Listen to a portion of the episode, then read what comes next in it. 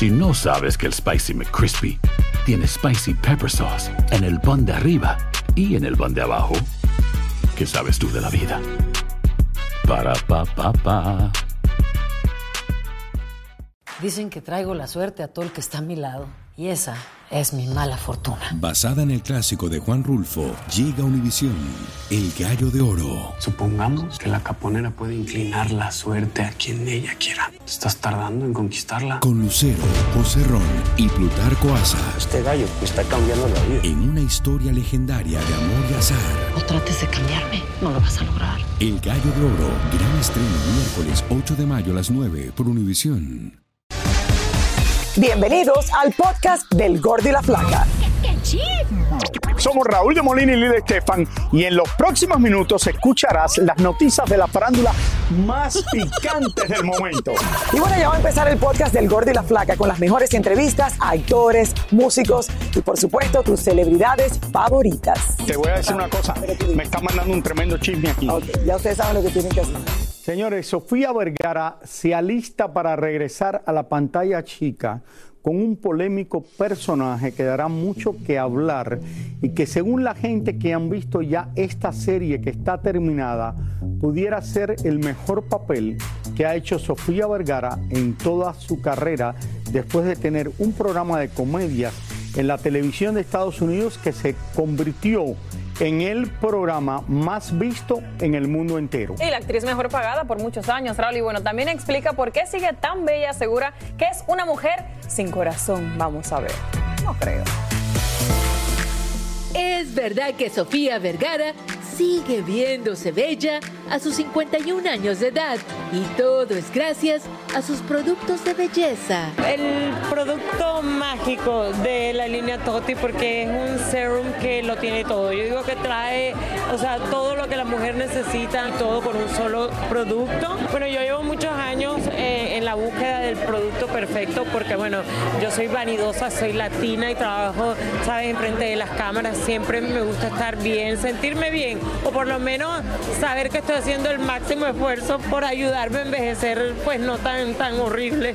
No, eso es espectacular, eso no, no está ni siquiera Pero, pero bueno, es difícil, ya tengo 51 años. Eso sí, próximamente Sofía estrena una nueva serie en Netflix donde no parece tan bella como realmente lo es. Realmente pareces Griselda. Ay, no, parezco un monstruo. Salgo con una nariz con pegadas, completamente cambiaron la cara con prótesis. Era tres horas de maquillaje en la mañana, una hora para quitármelo en la noche, bien difícil. Sale a finales de enero, estoy súper emocionada en Netflix porque, bueno, fue un trabajo que fueron seis meses con actores latinoamericanos, actores americanos. Eh, ha sido un proyecto que me tomó como 10 años poder realizar. Estoy muy emocionada, muy feliz porque a la gente parece que le está gustando mucho. Primero que todo, no estoy acostumbrada a actuar en español. Eh, qué absurdo. Bueno, esto ahora es mitad español, mitad inglés, pero entonces fue una delicia trabajar en español, en mi idioma, sin tener que pensar en la pronunciación, sin tener que pensar en nada, me encantó. Por último, había que preguntarle a nuestra querida Sofía si es cierto o no que le está dando una nueva oportunidad al corazón. Yo no tengo corazón. Lo tienes muy grande, Sofía, por eso haces todo lo que haces. ¿Tiene dueño ya o no? Que no, que no tengo. Te veo feliz y cuando uno está feliz lo, lo muestra, lo ría. de- Se le ve en la piel, Sí, se no, le ve la piel, ¿no? es por esto. Un año de muchos cambios, pero tengo mucha ilusión por el otro año, bueno, porque sabe Griselda en enero, tengo muchos otros muchos otros proyectos con Toti, entonces estoy contenta, tengo muchas cosas pasando. Pues luces espectacular y todas queremos lucir igual que tú. Gracias. No tengo corazón, dice ella. Y en la serie de Narcos de Netflix, donde ella va a hacer el pase- eh, uno de los papeles más importantes que se pueden hacer en este momento, eh, sobre un personaje que cambió lo que era eh, de las personas más importantes, yo creo, en el mundo de los años 70 y los años 80 en Estados Unidos con la droga que llegaba a este país. Dicen que Sofía, no sé, hasta pudiera ganarse, pero esto es una serie, no es una película, que si hubiera sido una película se pudiera ganar un Oscar. Bueno, la verdad que la transformación de ella es impresionante. Decía que se pasa tres horas de maquillaje en la mañana, así que yo creo que sí valdrá la pena el resultado. La vamos a ver totalmente diferente a lo que la hemos visto y como ella dijo, e irónicamente actuando por casi primera vez en español, o de hace mucho tiempo, ¿no? Así que vamos a estar súper pendiente ahí. Nos encontramos a Marianita Seoane y le preguntamos cómo cierra este 2023. Ya no lo cierro, no manches. No, no. Yo, mi amor, todavía no lo cierro. Para mí el último día es el 31 y espero cerrarlo bien. Así que todavía no. Volvió a salir el tema de la maternidad y así reaccionó la bella actriz. Yo la verdad es que congelé mis óvulos, siempre le pedí a Dios que me pasara todo completo, ya no puedo porque tengo 47 años, es peligroso. No tengo ganas de rentar un vientre. Quién sabe, a lo mejor un día me anime a adoptar a un niño. Gabriel Soto se metió durante nueve días en una cámara hiperbárica, quizás para retrasar un tanto el paso de los años, mejorar la salud y sobre todo los malestares de su hernia. Dicen que, que rejuvenece y, de hecho me dijo el doctor que si quería en enero o febrero ir a hacer otra, otras nueve, diez sesiones, que sería pues lo ideal, ¿no? Es un, es un trabajo de estar adentro de la cámara, es, no es fácil porque te falta el aire y si sufres un poquito de claustrofobia, eh, a lo mejor y no la libras, porque sí es mucho el tiempo que está uno allá adentro. Pues mira, estoy, voy a, voy a cumplir 50 años y me siento súper bien. O sea, ¿cómo me ves? Oye, ya tengo canas, ya tengo arrugas, ya, pero a ver, o sea, uno envejece y es parte del proceso de envejecer. Claro, las cosas que te puedan ayudar a envejecer mejor, pues hay que hacerlas, como la cámara hiperbárica, ¿no? Como el ejercicio, como una buena alimentación, como el amor, como estar en paz, como ser buena persona. Todo eso ayuda a envejecer bien. Por último, Leticia Calderón asistió al concierto de Luis Miguel en México y aunque reconoce que el hombre es una estrella como cantante, como padre deja mucho que desear y su caso como madre soltera es similar al de Araceli Arámbula. Sí, desgraciadamente sí, son casos similares, no iguales, pero sí tienen alguna similitud. Hemos sacado adelante a nuestros hijos eh, eh, en muchas ocasiones. En mi caso, este, siempre lo he reconocido, que Juan económicamente ha apoyado a mis hijos siempre, pero también hay una discusión de que si tiene que pagar o no tiene que pagar, eso legalmente pues tiene que hacerlo, evidentemente, y yo no sé las condiciones que tenga Araceli, que ella, y yo lo respeto profundamente. Yo estoy con Araceli, no Team Araceli, pero yo más que mm, el dinero, lo que yo siempre he avalado y he pedido es la presencia. Creo que es mucho más importante la presencia, el estar, el abrazar, el hablarles en su cumpleaños.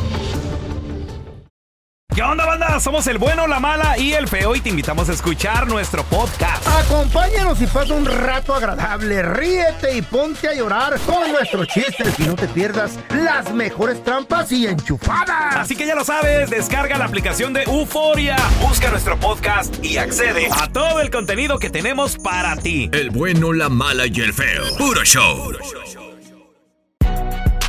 Si no sabes que el Spicy McCrispy tiene Spicy Pepper Sauce en el pan de arriba y en el pan de abajo, ¿qué sabes tú de la vida? Para, pa, pa, pa. Dicen que traigo la suerte a todo el que está a mi lado. Y esa es mi mala fortuna. Basada en el clásico de Juan Rulfo, llega Univisión, El Gallo de Oro. Supongamos que la caponera puede inclinar la suerte a quien ella quiera. ¿Estás tardando en conquistarla? Con Lucero, José Ron y Plutarco Asa. Este gallo me está cambiando la vida. En una historia legendaria de amor y azar. No trates de cambiarme, no lo vas a lograr. El Gallo de Oro, gran estreno miércoles 8 de mayo a las 9 por Univisión. Y ahora regresamos con el show que más sabe de farándula, el podcast del Gol de la Plata. En los últimos años, ser estrella de fútbol es más o menos algo similar a ser estrella de la música.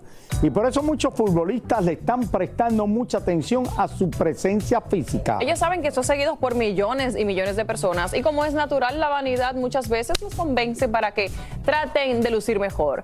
Vamos a ver algunos de estos ejemplos. Así como las celebridades de Hollywood, los futbolistas últimamente no dudan en ir a enfrentarse al vesturí con tal de lucir mejor o quizás arreglar algún desperfecto que pudieran tener en su carita. Ejemplo de esto fue el brasileño Ronaldinho, quien sabía muy bien que esa sonrisa suya estaba un poquito complicada y entonces decidió ir al dentista para enderezar aquellos dientes y hasta reducir el tamaño de sus encías. No hay dudas que quedó un poco mejor. El mexicano Héctor Herrera sufría de bullying por el tamaño de sus orejas, así que el futbolista no aguantó más y allá fue para darle una mejor forma a ese órgano y convertir su rostro en algo mucho más ajustado. Otro que sufría exactamente lo mismo era el brasileño Dani Alves, que también tiene un antes y un después de sus orejas. Además, se dio unos arreglitos en las mejillas para tener una cara más fina y estética. Beckham fue el primer bombazo de marketing universal.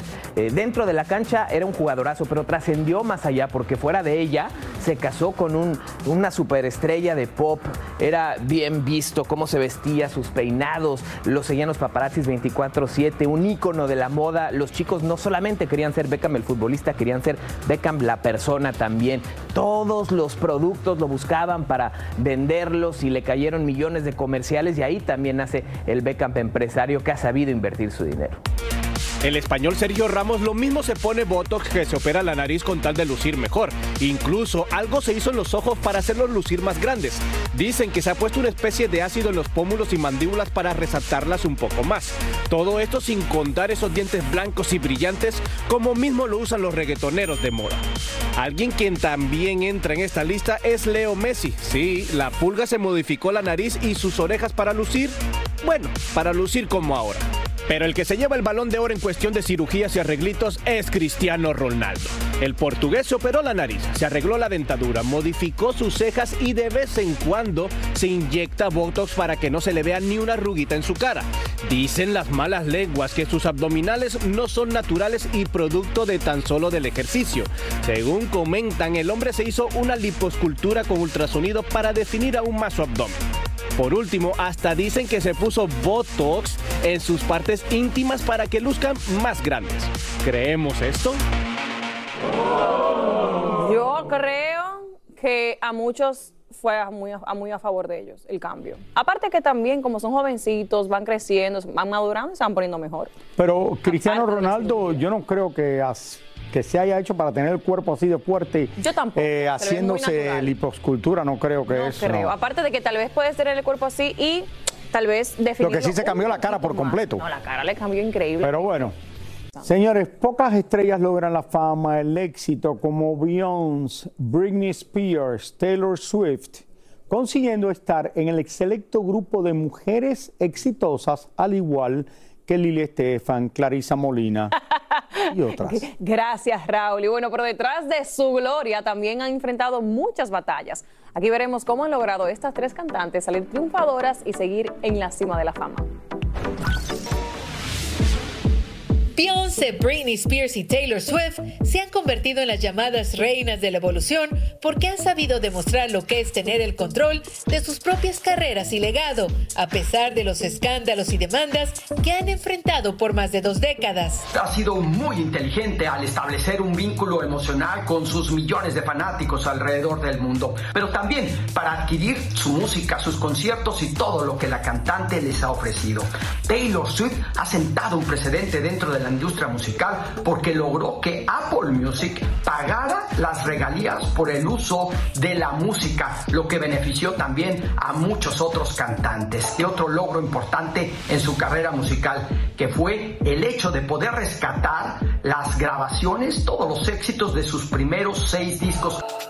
Este triunfo legal fue clave para Taylor Swift, quien ahora está regrabando todas esas canciones, asegurando el control sobre sus derechos y tratando de diluir el valor de esas canciones originales, como es el caso de su famoso álbum 1989. La revista Times y Forbes han reconocido a Swift entre las 100 mujeres más poderosas del mundo y este poder lo ha sabido usar para seguir alimentando su fama al involucrarse en causas fuera de la música. Otra que su reputación ha estado a prueba de balas es Beyoncé, convirtiéndola en todo un ícono por su poderosa presencia en el escenario desde sus inicios con el grupo Destiny Child hasta ser la primer cantante afroamericana en encabezar uno de los escenarios más importantes como es el Festival Coachella. Que desde muy joven ha tomado el control de su carrera musical. Está claro que las mujeres son su público fiel, lo que ha llevado a la cantante a convertirse en un ícono de empoderamiento femenino. También esto le ha permitido aprovechar su estatus de celebridad para hablar de diversidad, de inclusión de la mujer. Quien siempre fue y sigue siendo a pesar de todo un ícono del pop es Britney Spears, quien durante más de tres décadas ha saltado de un escándalo a otro, desde el beso con Madonna, su matrimonio de 55 horas, su salud mental y el fin de su polémica tutela. Hasta el día de hoy, nadie ha podido quitarle su corona de la princesa del pop. Ha sabido surgir de las cenizas del escándalo, ha vendido más de 100 millones de discos, su canción de Baby One More Time no pasa de moda y hoy, a pesar de que no está haciendo música, está facturando en grande con su nueva biografía, logrando vender más de un millón de copias en tan solo una semana. Este libro de memorias de Spears ha demostrado claramente que vuelve a recuperar el control de su vida, logrando un fuerte impulso a las reproducciones y ventas de su catálogo musical. Muchísimas gracias por escuchar el podcast del Gordo y la Flaca. Are you crazy? Con los chismes y noticias del espectáculo más importantes del día. Escucha el podcast del Gordo y la Flaca primero en Euforia App y luego en todas las plataformas de podcast. No se lo pierdan. ¿Cómo andamos todos? Hola, somos tus amigos del show de Raúl Brindis. Y te invitamos a que escuches el podcast más perrón del internet. Con la mejor energía para disfrutar de la vida con buen entretenimiento. Escucha el podcast del show de Raúl Brindis en Euforia App, Spotify, Apple Podcast, en YouTube o donde sea que escuches tus podcasts. Si no sabes que el Spicy McCrispy tiene Spicy Pepper Sauce en el pan de arriba y en el pan de abajo, ¿qué sabes tú de la vida? Para, pa, pa, pa. Dicen que traigo la suerte a todo el que está a mi lado. Y esa es mi mala fortuna. Basada en el clásico de Juan Rulfo, llega Univisión, El Gallo de Oro. Supongamos que la caponera puede inclinar la suerte a quien ella quiera. Estás tardando en conquistarla. Con Lucero, José Ron y Plutarco Asa. Este gallo me está cambiando la vida. En una historia legendaria de amor y azar. No trates de cambiarme, no lo vas a lograr. El Gallo de Oro, gran estreno miércoles 8 de mayo a las 9 por Univisión.